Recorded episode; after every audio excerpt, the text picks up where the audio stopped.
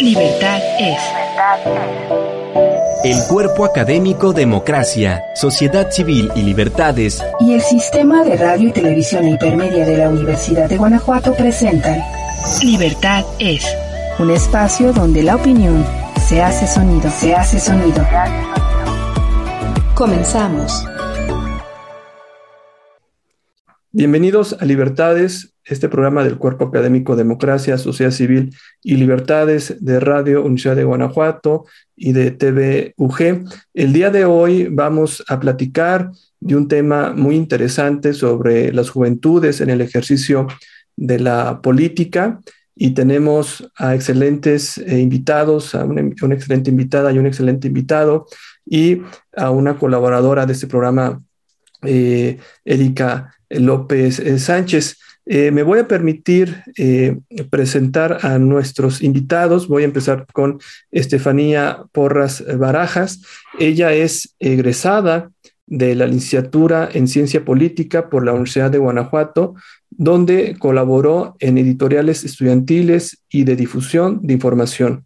Ha estudiado la violencia sexual no solo como un fenómeno, entre otros, del patriarcado, sino como un elemento central de la subordinación femenina. Colabora como representante del Partido Morena ante los institutos electorales de 2021 a la fecha.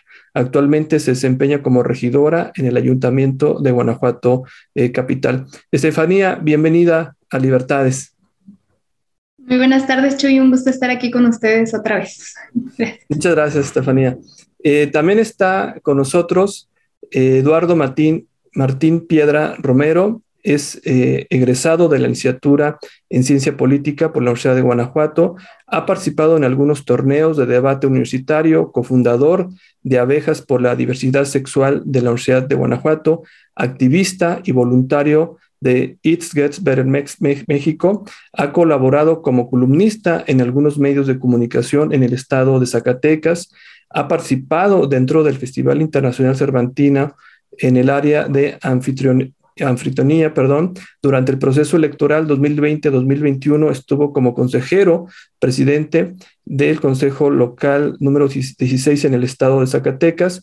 Actualmente es el coordinador de gestiones y proyectos para la diputada Citlali Calixto Jiménez, primera vicepresidenta de la mesa directiva del Honorable Congreso del Estado de eh, Guerrero. Eduardo, ¿cómo estás? Hola, eh, bien, un gusto coincidir con, todos y todas aquí. Encantado de estar. Muchas gracias, Eduardo, por, acompañarnos. Y como les comenté en el arranque de este programa, está también con nosotros Erika eh, López Sánchez, quien es eh, doctora en estudios sociales con especialización en procesos políticos, eh, por la Universidad Autónoma Metropolitana, Unidad de Iztapalapa, es profesora del Departamento de Estudios Políticos y de Gobierno, es miembro del cuerpo académico Democracia, Sociedad Civil y Libertades, tiene el perfil eh, deseable PRODE, pertenece al Sistema Nacional de Investigadores con el nivel, eh, nivel 1. Eh, sus líneas de investigación son género y democracia con perspectiva interseccional, la condición ciudadana de las personas de las diversidades sexuales y de género, ciudadanía sexual e íntima. Erika, eh, bienvenida a este programa, este, que también es tu programa, por supuesto, este, y un gusto tenerte el día de hoy aquí con nosotros, que gracias a ti tenemos este programa bien interesante sobre cómo las juventudes incursionan en el ámbito de la política en nuestro país. Te cedo el uso de la voz para que nos hagas una, introducción más, más, eh, más, más puntual de este tema. Muchas gracias. Gracias Jesús por, por el espacio, por compartir. Y bueno, es como si ahorita tuviéramos un déjà vu. El tiempo pasa muy rápido porque hace ya varios años Estefanía y Eduardo eran asistentes del programa eh, Libertad Es en conjunto con María Fernanda Labia.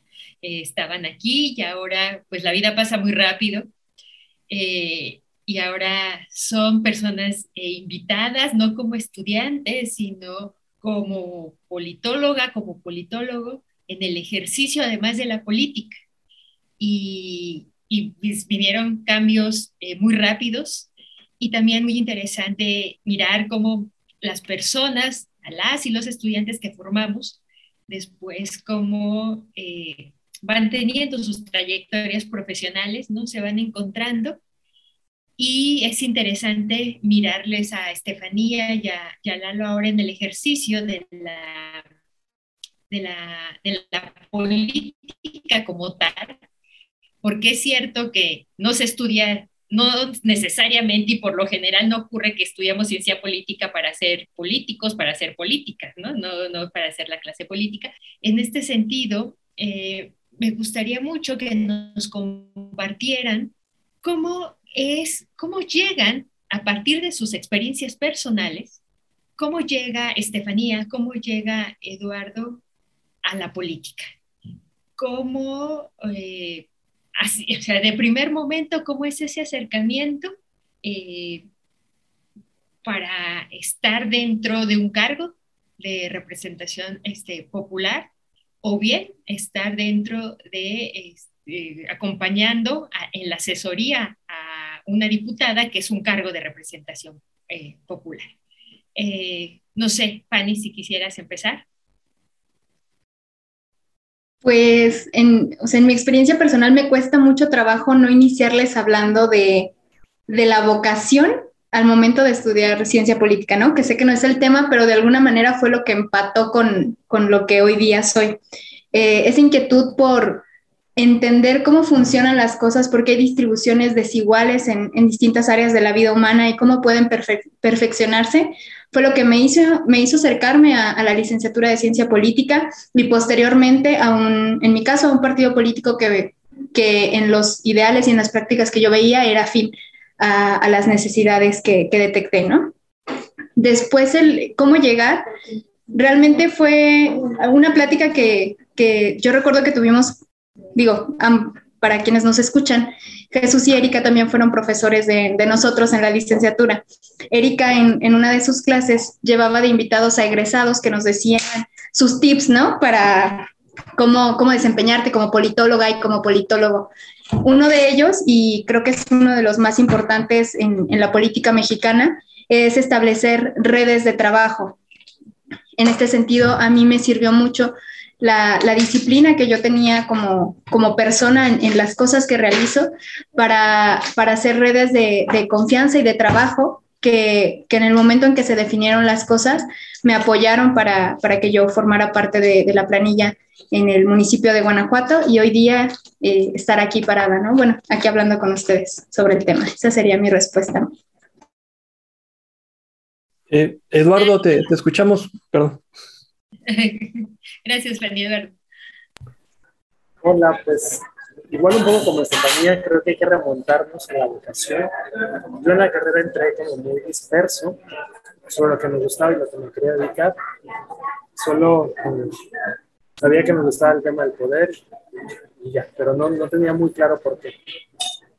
Y diría igual que Fanny, las redes de contactos influyen mucho, pero a diferencia del caso de Fanny, yo creo que yo me valí más de las redes sociales y del poder que veía semanas. Eh, durante la pandemia, pues yo tuve un cargo de elección de, representación como servidor público en el Instituto Electoral y estando ahí, eh, pues tuve conversaciones con actores políticos en, en el Zacatecas y eso me abrió la pauta a pensarme cercano a la política. Y eso, sumado a las redes de contactos que yo había establecido en redes sociales, me dieron la oportunidad de vincularme con una diputada que además es joven, tiene 23 años, y hacer equipo y mudarme de Zacatecas a red. Ese fue como el primer acercamiento. Fue muy orgánico, sí un poco reflexivo en el tema de, de, las implicaciones, no solo de la vocación y la profesión, sino como del viaje y la mudanza y demás pero creo que ha sido una experiencia bastante enriquecedora en cuanto a aprendizaje y en cuanto a personalmente hacer evidente la necesidad de que los actores políticos se rodeen de perfiles politológicos o sean personas que estudian la disciplina. No en un sentido elitista, sino en un sentido de una mayor comprensión y mayor amplitud de las realidades sociales desde una disciplina que puede contribuir a generar mejores estrategias, mejores habilidades, mejores oportunidades, espacios, etcétera, para eh, pues tomar mejores decisiones en cuanto a la representación se refiere.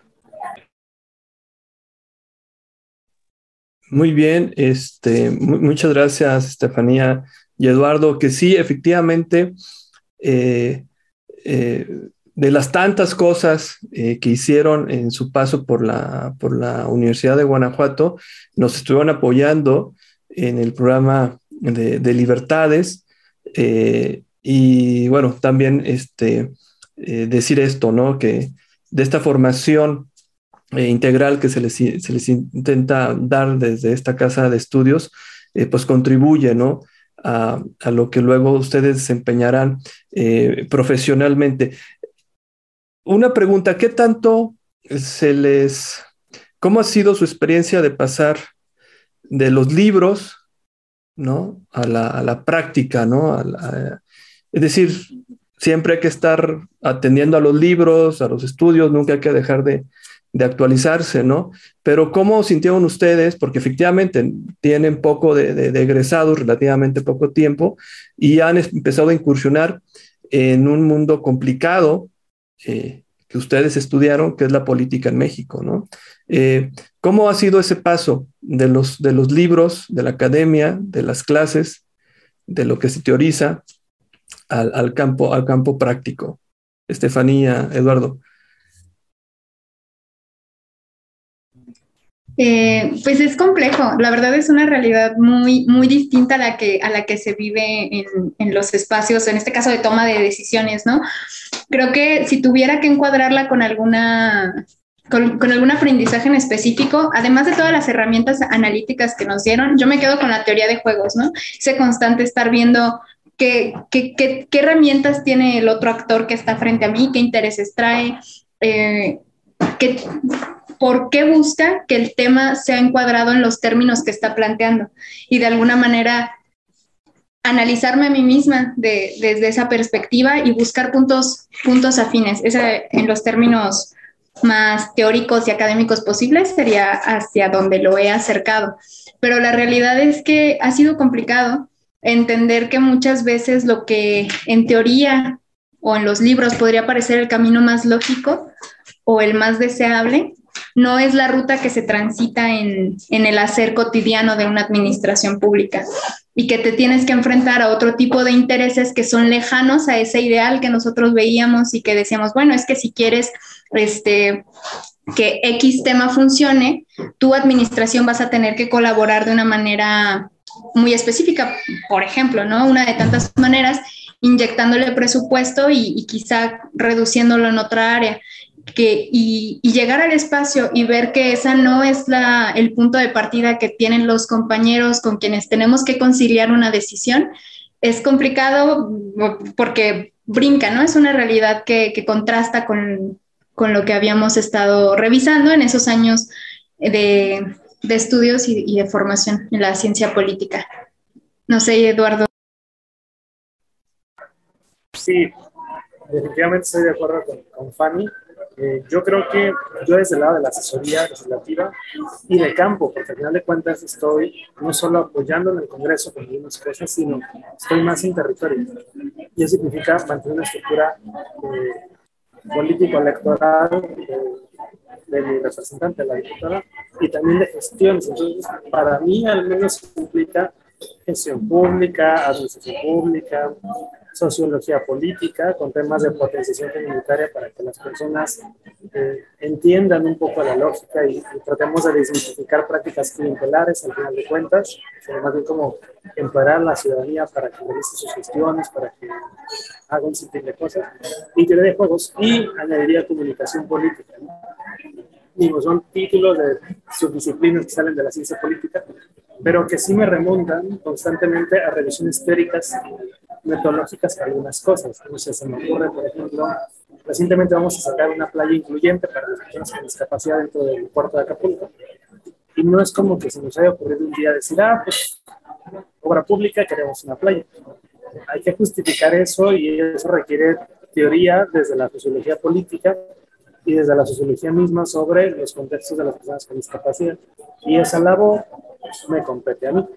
Entonces, si hay un constante eh, retorno a la investigación y a la lectura y a la divulgación, tal vez no como para hacer ensayos, como lo hacemos en la carrera de textos, sino para encuadrar nuestras actividades y nuestras acciones a partir de lo que leemos. Aunque sin, sin olvidar o sin dejar de lado que el sistema político mexicano tiene algunas eh, características muy particulares que se flexibilizan en algunos eh, casos y contextos. Gracias, eh, Eduardo Fanny. Pienso, les escucho y me viene una pregunta. ¿Qué de las cosas que ustedes como estudiantes de ciencia política les resultaba muy fácil cuestionar, refutar. ¿Por qué las cosas no se hacen así si es así? Eh, que ahora, eh, ya estando en el ejercicio de la misma, me imagino que, o tal vez las cosas cambian y se dan cuenta que esos cuestionamientos que hacían eh, o no eran tan fáciles o, o estaban poco fundamentados o lo siguen fortaleciendo y decir sí. O sea, ¿qué de esas cosas que ustedes se miran como estudiantes de ciencia política en, retrospectiva y que cuestionaban y que ahora que están en el, ejercicio de un cargo, eh, les, da, eh, les da como para pensar que las cosas no son tan fáciles como ustedes las visualizaban o que eh, no son tan o que sí lo pueden ser, ¿no? O que, o que sí y que es una cuestión de voluntad. ¿Hasta dónde la política, en el ejercicio de la política, sí es solo una cuestión de buena voluntad, ¿no? Como, ¿qué nos pueden hablar acerca de eso?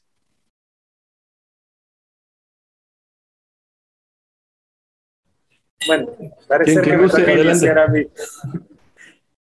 Pues yo diría eh, varias cosas. La primera es como entender que a veces los sistemas políticos de cada entidad federativa tienen reglas que trascienden a las normas, más allá de las constituciones, más allá de, de los deberes ser, y que a veces existen periodos de sujeción o de vinculación entre los tres poderes, ejecutivo, legislativo y judicial, en las entidades, y también los tres niveles de, del orden, municipal, estatal y federal.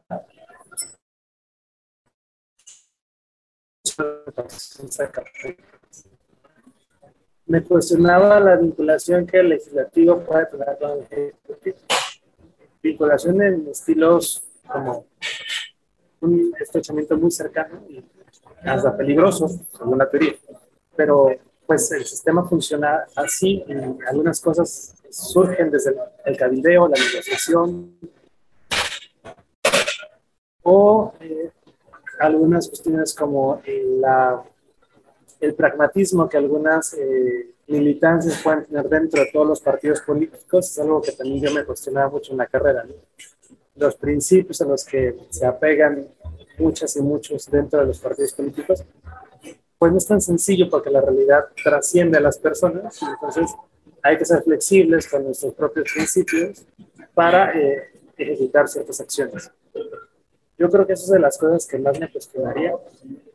Ah, y bueno, procesos administrativos, cosas que podrían ser más sencillas desde la nueva gestión pública, la construcción pública, terminan siendo muy eh, entorpecedoras desde eh, la burocracia.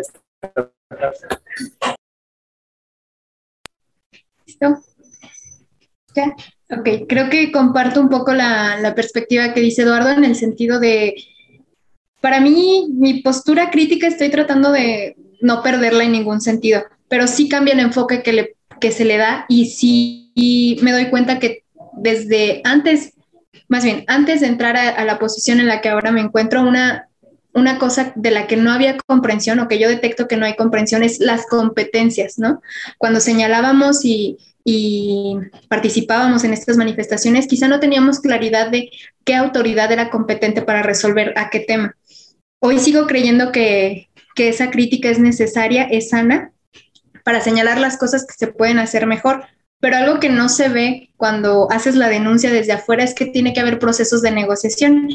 Y Erika, tú lo manejabas como voluntades, es cierto, hay muchas cosas que se quedan atoradas por falta de voluntad, porque si quisiéramos impulsar una iniciativa en determinados términos, hay un actor enfrente que, que hay algo que lo frena desde un interés político electoral a miras en tres años o bien un interés inmediato en que, en que no proceda como, como se está planteando, ¿no? Entonces, alguna vez platicaba Eduardo y, yo sobre una situación que aconteció con, con, otro compañero de la generación, donde el planteamiento era ese, ¿no? Yo, yo les platicaba ya la experiencia que tengo acá y les decía, es que no se, no se está prestando la administración municipal a negociar. Y como que la palabra negociar les brincó mucho, no sé si en el entendido de que esa negociación fuera algo negativo, sin ver esta otra parte de que para que los temas transites, transiten, debemos de sentarnos y decir, ok, ¿cómo lo vamos a manejar? ¿Qué vamos a manejar? Si yo quiero, eh, no sé, yo pensaba dar dirección a, dar dirección, dar recurso a una dirección en particular, bueno, ¿y qué, y qué, y qué va a hacer, no? ¿Cómo le vas a pedir que implemente programas si no tiene recurso?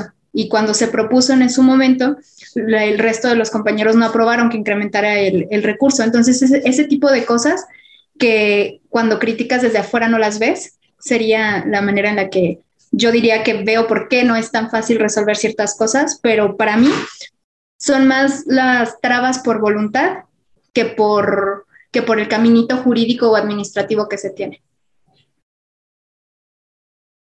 Sí, eh, muy interesante lo que Eduardo y, Estefanía nos, nos están eh, compartiendo porque son, eh, insisto, estas experiencias eh, que también tienen que ver uno con la, con la vocación que se tiene, ¿no? El tema de vocación remite a cuando se ingresa, ¿no? A una, a una licenciatura, ¿no? Este, ¿Qué es lo que te gusta hacer?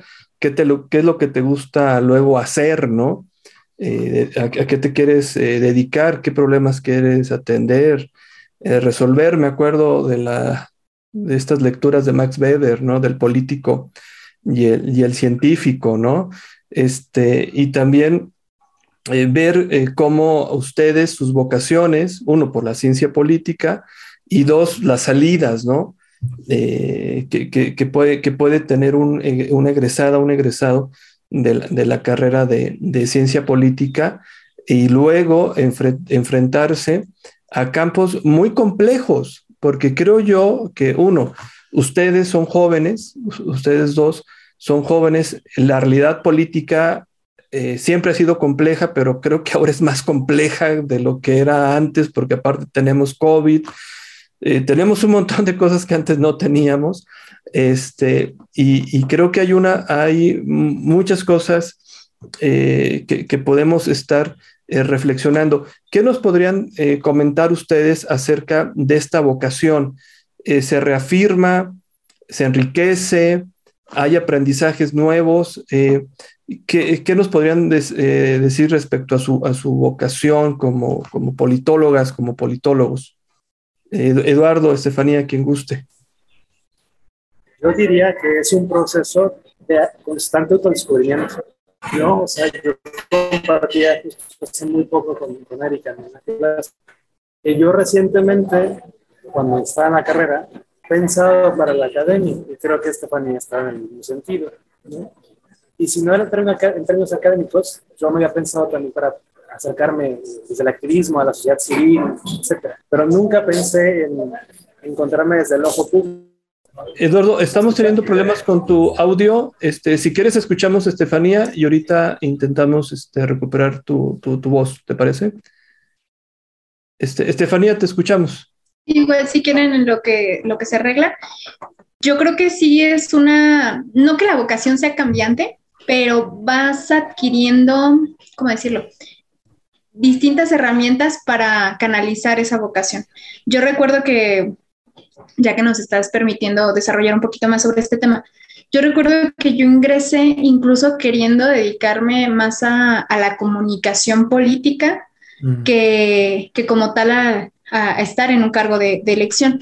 Sin embargo, pues las cosas van cambiando, nos, de alguna manera también es de, tomar las oportunidades que tenemos en el camino, pero lo que yo he detectado en mi persona es que esos cambios han sido para aprovechar los espacios en los que estamos y que de alguna manera las convicciones que dieron origen a, acercarnos a esta disciplina se mantengan en firmes y puedan tener esos pequeños cambios que buscábamos o que denunciábamos en su momento, pero desde adentro. Sé que suena muy idealista, pero de alguna manera es la, la manera en que la vocación cambia para adaptarse, para adaptarse. O sea, siento que es un proceso adaptativo, pero el origen se mantiene estable. Es lo que, lo que yo te podría responder sobre este tema en específico.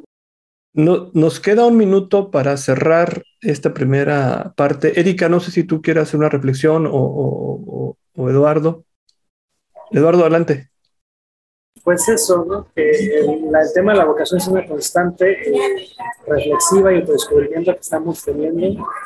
Digo, hoy y los siguientes tres años van a estar dedicada a esto y yo estaré vinculado al, al público, pero eso no nos aleja de la intención académica que teníamos, ni tampoco nos aleja de que en algún punto nos pueda, podamos descubrir que tenemos vocación para otras cosas, sin perder el, el ritmo o el hilo. Excelente. Muchas gracias, Eduardo, Estefanía, Erika. Pues el tiempo se va eh, volando. Necesitamos ir a un pequeño eh, corte del programa Libertades eh, y regresamos para seguir platicando, charlando con Estefanía, con Eduardo, con Erika sobre las implicaciones de, este proceso de participación de las juventudes en la política. Regresamos en unos instantes.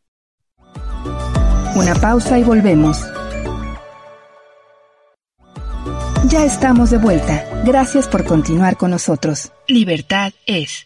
Estamos de regreso a su programa Libertades. Les agradecemos que continúen eh, con nosotros. Y antes de seguir platicando con nuestras invitadas e invitado, les recuerdo que nos pueden seguir en las redes sociales. Nos encuentran en Facebook y en Twitter como eh, arroba libertades eh, UG. Eh, estamos hablando de juventudes en el ejercicio de la política con Estefanía Porras Barajas, Eduardo Martín Piedra Romero y con Erika López eh, Sánchez, para reflexionar, conocer las experiencias que está teniendo la juventud, las personas jóvenes, en este ámbito que por mucho tiempo eh, y que sigue estando eh, muy ocupado por, por los adultos y por diversos perfiles de ejercer la política y ahora lo que queremos escuchar es a, personas egresadas de una carrera que, que, prepara a la gente para incursionar de la mejor manera en el ámbito de la política. Pero bueno, le cedo el uso de la voz a, Erika para que nos ayude con esta entrevista. Adelante, Erika. Gracias, Jesús. Pues abre eh, Jesús un buen preámbulo para la siguiente pregunta. Efectivamente, vivimos en un mundo adultocentrista y uno de los espacios que menos eh, se exenta de esto, pues es la, la política. El espacio del ámbito de la política está impregnado de una clase política adultocentrista y me gustaría que ahora, en, este, en esta segunda mitad del programa, ahondáramos sobre eso, los retos, las dificultades, las, eh, todas las adversidades que han tenido que enfrentar al incursionar en la política como personas jóvenes. Eh, pienso en Estefanía, que es una eh, persona joven, pero además es mujer. ¿no?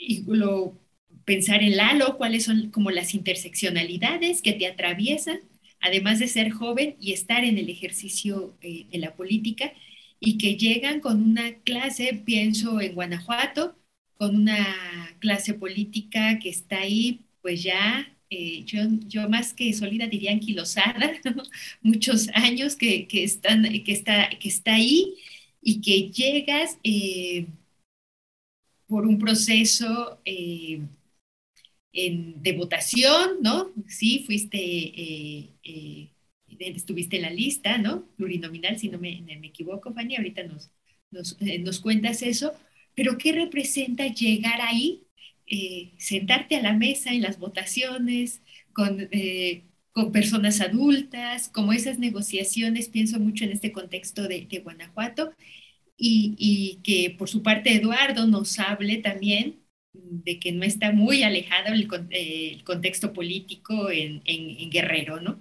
Y que además eh, la diferencia con Eduardo es que está en un grupo donde la propia diputada pues es muy joven, ¿no? Es muy, muy joven y cómo los mira, cómo les mira la, la, clase política eh, adulta en sus intervenciones, en sus propuestas, cómo son las negociaciones, cómo a mí me gustaría mucho que, que nos compartieran esto. Bueno, igual inicio yo porque en el caso particular de, Guanajuato Capital, yo les comento que hasta donde sé, soy la mujer más joven que ha formado parte del ayuntamiento. Y hace poco en una charla que, tenía con unas amigas les decía, es que lo que debería de ser histórico y algo digno de celebrarse, o bueno, no celebrarse pues, pero de reconocerse, yo lo he sentido como, no, no te digo que discriminación tal cual, pero sí un punto negativo en, el quehacer de, de mi desempeño, ¿no? Por principio, estoy en comisiones que, de entrada no eran en las que yo quería participar. Yo siempre, eh, en, los temas académicos, yo, estudiaba las problemáticas de, de, las mujeres, de las disidencias sexuales, me interesaba estar en la Comisión de Igualdad de Género, no formo parte y por el contrario, yo lo que detecto, y aquí es un poco hasta interpretación mía, es que estoy en las comisiones en teoría más pesadas, que, contrasta un poco con, bueno, es que es la más joven, incluso se me da más carga. En esa interpretación yo siento que a lo que se le apostaba era que no tuviera la capacidad para, lidiar con los temas de agenda, de, hacienda, perdón, de desarrollo urbano, que son las, donde se ven temas muy sensibles para la ciudadanía. Y siento que la intención pudo haber ido por ahí.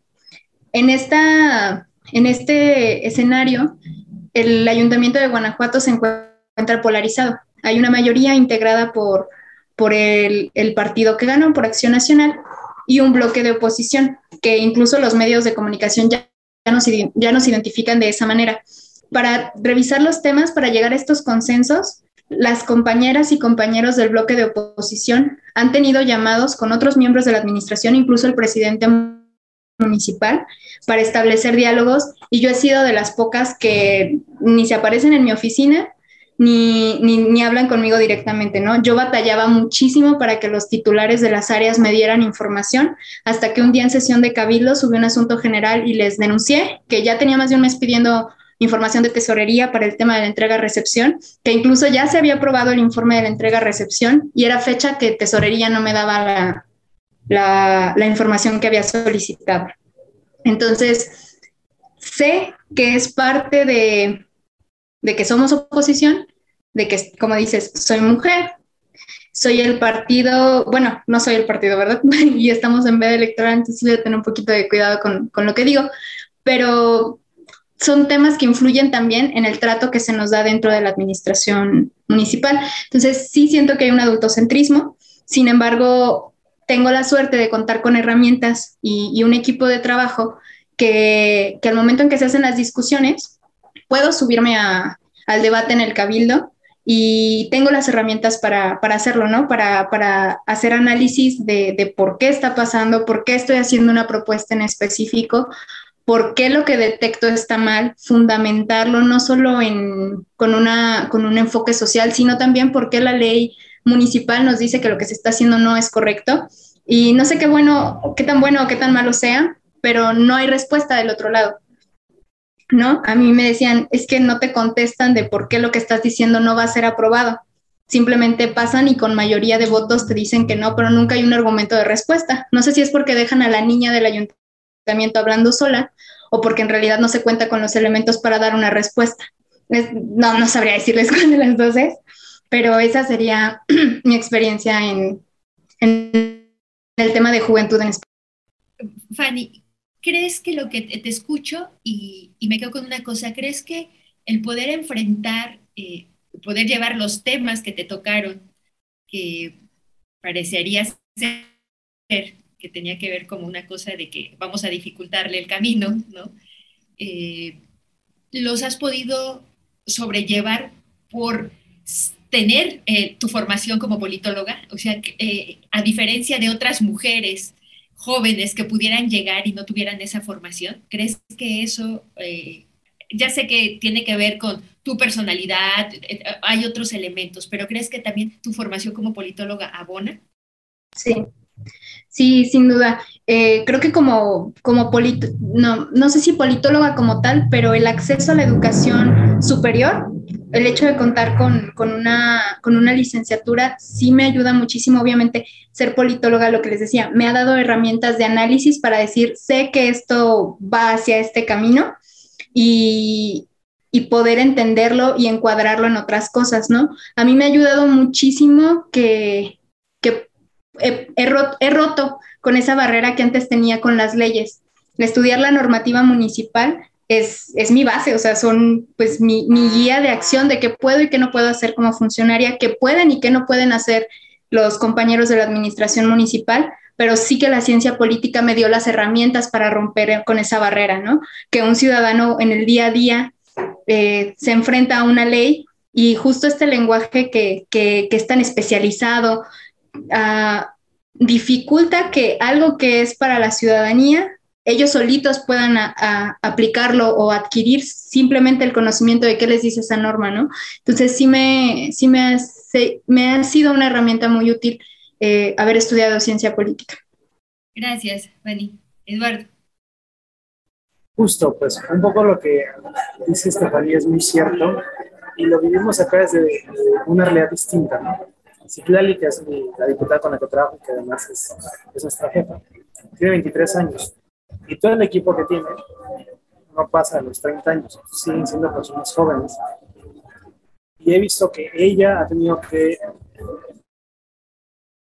volverse un adulto, no solo en el performance, en cómo se viste, en cómo habla, sino en cómo actúa para que su decisión y su voz y su capacidad de influencia se haga valer en el recinto legislativo. Pero desde este lado, desde el equipo de trabajo, el equipo de trabajo también se ha tenido que volver adulto. Y es un poco discriminatorio porque una de mis actividades es la vinculación con el ayuntamiento para resolver temas de gestión pública. Yo me tenía que sentar con varias y varios secretarios del ayuntamiento para hacer negociaciones y vinculaciones. Y lo primero que me dicen es, órale, estás muy chavo y eres de fuera era un poco como de meritar la actividad y desacreditar por ser foráneo, por eh, ser joven. Y además, este, pues también me atraviesa un poco el tema de la orientación sexual. Evidentemente soy gay y me acuerdo una, una vez que fui con el, de promotora de playas para platicar sobre la playa y me dijo, a ver cuándo vamos a ver mujeres. Y entonces, este, pues yo me, me quedé helado y me empecé a reír y le dije, no, o sea, una, eso no es ético y dos, este, pues, soy gay y yo no vine por un asunto de compadrazgo, vine a un asunto de trabajo. Han sido como obstáculos que imposibilitan y retrasan las vinculaciones y las negociaciones. Y sin duda yo he tenido que volverme más adulto a la hora de comunicarme con, ciertas personalidades y también eh, echar mano de decir que estudié ciencia política. Cuando dices eso, como que la gente se desarma y pareciera que ya eres alguien que sabe demasiado sobre el tema político, que es cierto, pero que no debería ser un arma que, que presumas, sino que la demuestres con tus habilidades. Y en automático eso te abre muchas puertas, pero es, evidenciarlo y es nombrarlo, porque a lo contrario, si yo le digo que soy eh, del equipo de una diputada, la gente asume que soy eh, el guarro, el de seguridad, el chofer, el particular, la chichingle, y no asumen que coordino proyectos de Entonces, tengo que hacer constantemente esta evidencia de que estoy en ciencia política, soy más grande, me más grande, para que me tomen en serio. Eso por un lado. Y por el por el lado del legislativo, a pesar de que es mayoría parlamentaria el grupo de Morena, que ella es de las que lo encabeza, pues las cosas no pasan tan sencillo para, para ella. O sea, hace poco propusimos la despenalización del aborto, teniendo mayoría y habiendo platicado previamente con las y los legisladores, la iniciativa no pasó.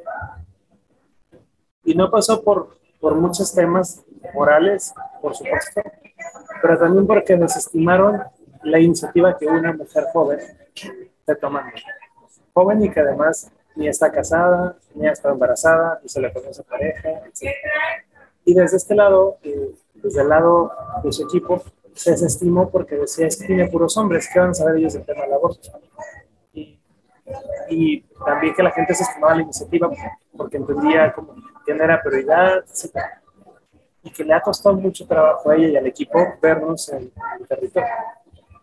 Ha sido mucho un político, eh, no voy a decir su, su talla porque es alguien muy importante en el Estado, nos dijo como que si ella y nosotros estábamos dispuestos a subir las curvas de aprendizaje sobre el colmillo político. Como si él augurara que todo nos iba a salir mal porque somos jóvenes. Es mucha desestimación de parte de las autoridades. Pues yo diría eso, que ha sido muy complicado, ha sido un reto, pero también si no lo hacemos nosotros, esta generación, pues va a ser muy complicado que otras generaciones sí lo logren hacer. Yo creo que es estar constantemente empujando para que la política se vuelva un lugar con mayor representación y mayor con mayor representatividad sobre las juventudes, por supuesto. Sí, gracias, gracias eh, eh, Eduardo, gracias Estefanía por todo lo que nos están eh, compartiendo de, sus experiencias, de lo que vive una joven, un joven en, en el ámbito de, la política, ¿no? Estas eh, sensaciones que ustedes eh, captan, ¿no? Eh, que hay que demostrar las cosas, ¿no? todavía más, porque se tiene esta etiqueta de joven y este sobreentendido o, o prejuicio de que si es joven no sabe. Este, entonces, creo que ahí es un doble esfuerzo, ¿no? El que haría cualquier otra eh, persona, pero hay que demostrar eh, las cosas, ¿no? Eh, que creo que ese es un gran reto. Este país, ustedes lo saben, pues todavía es un país de jóvenes, ¿no? Todavía, no, todavía la pirámide poblacional no se invierte, ¿no? Todavía sigue siendo un país de jóvenes y es muy interesante escucharlos. De, cómo este, la sociedad en general este, eh, dificulta el paso de, este, de estos perfiles en el ámbito de, la política del servicio, del servicio público. No sé, Erika, si, tú quieras precisar más eh, con una pregunta sobre lo que yo estoy comentando. O, o ustedes Sí, sí, tengo una pregunta aquí que al escucharles eh, me inquieta y fue alguna conversación que tuvimos el año pasado eh, Eduardo y yo, que yo hasta decía que podía ser tema de tesis, le, comentaba a él, y ahorita al escucharles me vuelve a votar, eh, votar eso. Y parte del de, tema de este programa el día de hoy, pues tiene que estar relacionado con esa charla que tuvimos en el mes de noviembre, Eduardo y yo, y es como ah, tanto eh, Estefanía como Eduardo remiten a que hay una exigencia porque tienen que ser personas adultas, ¿no? O sea, tienen que demostrar que son personas adultas. Y en esta exigencia de ser personas adultas entran muchas cosas y también está involucrada la vida privada. ¿Qué tanto se tiene que renunciar? Y pienso mucho y, pienso mucho en Estefanía, que está en un contexto muy chiquititito porque Eduardo tiene la ventaja de ser foráneo, y Acapulco, está en Acapulco, es más grande, hay mucha población eh, flotante, hay turismo, o sea, hay un anonimato más grande. Puede ser, pero no, no, lo, no, o sea, no lo es del todo, yo lo sé. Eso sigue siendo un contexto eh, local, pequeño. eh, a diferencia, pienso, como pudiera suceder en la Ciudad de México. Pero, Fanny, ¿cómo lidias? Porque siento que has tenido que renunciar a veces a ser eh, una mujer joven. ¿Cómo lidias con el ejercicio de la política siendo regidora y tu vida privada? Porque tienes derecho a ir a un antro, porque tienes derecho de, disfrutar, porque tienes derecho de vivir lo que viven las juventudes eh, en el entretenimiento, en el esparcimiento, pero Guanajuato es chiquititito, ¿no? Eh, el gran hermano está presente eh, como siempre. ¿Qué has tenido? Sí siento, y al escucharles me atrevo a, a, lanzar incluso a direccionar la pregunta, que es un contexto incluso se puede volver hostil para la vida privada. Además, eh, se conoce tu familia, este, tú eres de Guanajuato capital, o sea, tienes una historia eh, eh, genealógica aquí en Guanajuato y se entran en juego es, muchos factores como eso, pero también la vida, la vida privada de una mujer joven a la cual tienes derecho. ¿A qué has tenido que renunciar? Eh, ¿Con qué has tenido que lidiar eso? Y lo mismo va en el caso de... Eh, de, entrada es cierto, o sea, la vida, la vida privada no tiene casi cabida en, estos espacios porque se sabe de una vigilancia constante, ¿no? No solo la que se tiene por una persona que ejerce un, un, cargo público y que de alguna manera está sujeta a la vigilancia de la ciudadanía, ¿no? Sino una vigilancia con tintes de control, de no tan bonitos, no tan bonitos y que vienen de ni siquiera de la ciudadanía, ¿no? O sea, se sabe que, hay esa, esa, mirada hacia nosotros. Entiendo por qué lo preguntas, pero creo que entré al cargo en un contexto bien particular de, de en el que mi vida personal por las dinámicas de la pandemia, mi círculo social estaba muy, muy anclado a, la universidad. Muchos, muchas personas foráneas, mis amigos y amigas son, son en su mayoría foráneas.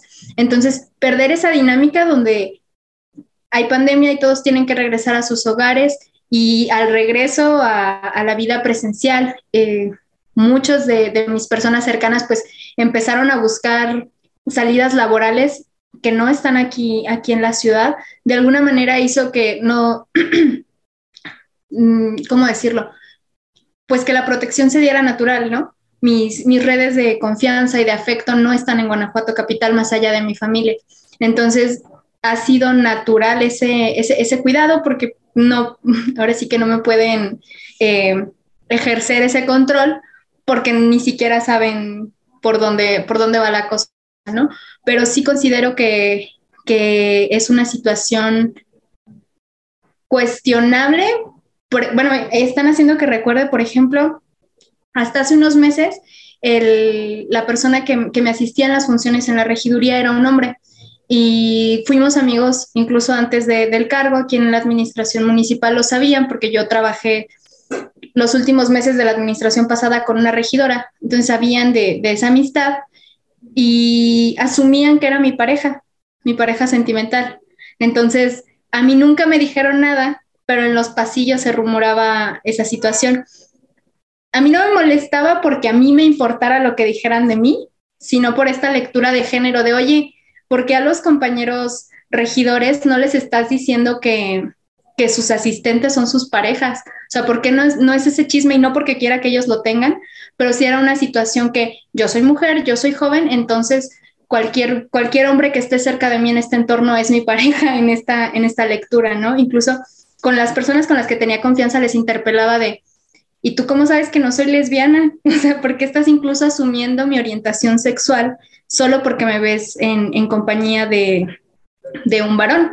¿No? No sé ahora hacia dónde vaya la, el chisme que, pueda haber aquí en la administración. Él ya se separó de, aquí, del espacio. Este, seguimos siendo amigos, pero pues ya no nos ven juntos como para que puedan estar diciendo ese tipo de cosas. No sé ahora a quién le están atribuyendo con quién paso mi vida personal, pero sí es una situación que, que está ahí, ¿no? Y que la vigilancia está también ya al inicio me dijeron, ah, es que eres familiar de X persona, que ni siquiera, pero ese es estar buscando cómo, cómo a través de otros ponerte puntos negativos a tu persona sin que eso tenga un demérito real en el ejercicio de la función, sí está presente. Lalo, gracias, Fanny. Creo que es complicado. Yo no lo he de manera tan presionada como Estefanía lo puede llegar a vivir. Pero yo recuerdo que en una de las entrevistas cuando me ingresé para acá, sí me preguntaron qué tan sincero era por el tema de eh, cuidar la imagen de todo el equipo, no solo de ella como la cabeza, sino de todo el equipo. Y optamos, eh, más bien renunciamos a la idea de salir de antro, todo el equipo no sale de antro. La mayoría somos solteros, no tenemos pareja, porque tampoco se dispone del tiempo de uno. Estar aquí, Estefanía no me dejará mentir, es estar 24 horas a lo que suceda en, un proyecto político, desde una regiduría hasta una licitación. Si acaso he salido dos veces, eh, y la administración pública, a pesar de que Acapulco es muy grande, la administración pública es muy pequeña. Las dos veces que he salido de antro, me encuentro al regidor, al secretario de la Juventud. Y hay una lógica de saludarse, pero no profundizar en la conversación, porque eso da, la, da el mensaje político de que están haciendo uso excesivo del recurso para irse a hacer, emborrachar, etc. Entonces sí, recuerdo que actividades que hacíamos al inicio ella y nosotros, como ir al cine, eh, los domingos ya no sucede y hay como una restricción grande a los, a los tiempos, Y, no solo a los tiempos, sino con, con quién te vinculas. Hace no mucho también eh, salía yo a la calle un recorrido. Y bueno, insisto, soy abiertamente gay. Un chavo en una plazoleta de ahí, mientras teníamos una reunión para una cosa del partido, comenzó a intentar ligarme. Y yo no sabía cómo manejar la situación porque, bueno, estaba en horario laboral. Y dos, se prestaba a hacer comidilla del, del entorno sobre las prácticas del equipo de una diputada. Entonces, son pequeñas cositas, no lo siento tan rígido como Estefanía, pero de cierta forma uno sí renuncia a eso. No, nunca me tomo en público, por supuesto. Bien, sería salir con alguien pienso que no, no ostento el cargo. Muy bien, muchas gracias, eh, Eduardo. Eh, se nos ya se nos está acabando el tiempo, tenemos un minuto aproximadamente. Erika, eh, no sé, este, unas últimas palabras, una pequeña reflexión para cerrar, Erika, Estefanía, Eduardo. no sé, algo muy breve o no sé, me quedo preocupada por el tiempo, creo que no tenemos mucho, mucho sí, tiempo. ya tenemos, ya tenemos que cerrar, Erika, ya nos, ya nos hicieron la, la, señal de los minutos que nos quedan. Un minuto. Solamente, pues agradecerles, agradecerles el espacio. Gracias por compartir esta experiencia de vida como dentro de la política, eh, como politólogos, como politólogas, y decir que pues hay mucho que deconstruir en el mundo adultocentrista dentro de la política y eh, no solamente con las cuestiones de género, sino con las cuestiones eh, de la edad. Por eso el hincapié en las experiencias de las juventudes en la política. Muchas gracias. Muchas gracias, Erika. Estefanía. Agradecerles el espacio para, para hacer uso de la voz. Lo cierto es que sí hay mucho que recorrer todavía, eh, y así brevesísimo, es contradictorio que se nos exija ser excelentes y tener muchísima experiencia como jóvenes y al mismo tiempo se nos sigan cerrando las puertas, ¿no? Ahí es el, el, meollo del asunto. Muchas gracias. Muchas gracias a ti, Estefanía. Escucha. Ah, pues yo de nuevo, pues agradecerles por el espacio. Fue muy bonito remontarnos a unos cuatro o cinco años atrás y compartir cabina. Eh, pues esperemos vernos pronto y seguir eh, dialogando sobre la vida política de los politólogos y politólogas. Muchas gracias a cada uno de ustedes, a Estefanía Porras, Erika López, a Eduardo Piedra, eh, por estas reflexiones sobre la juventud, eh, las juventudes y su incursión en la política. Se nos ha agotado el tiempo. Muchísimas gracias por habernos escuchado y visto eh, en este programa. Hasta luego. Libertad es. Gracias por sintonizarnos. Nos escuchamos en la siguiente emisión. Libertad es un espacio donde la opinión se hace sonido. Se hace sonido. Realización y conducción Jesús Aguilar López. Libertad es es presentado por el Cuerpo Académico Democracia, Sociedad Civil y Libertades de la Universidad de Guanajuato.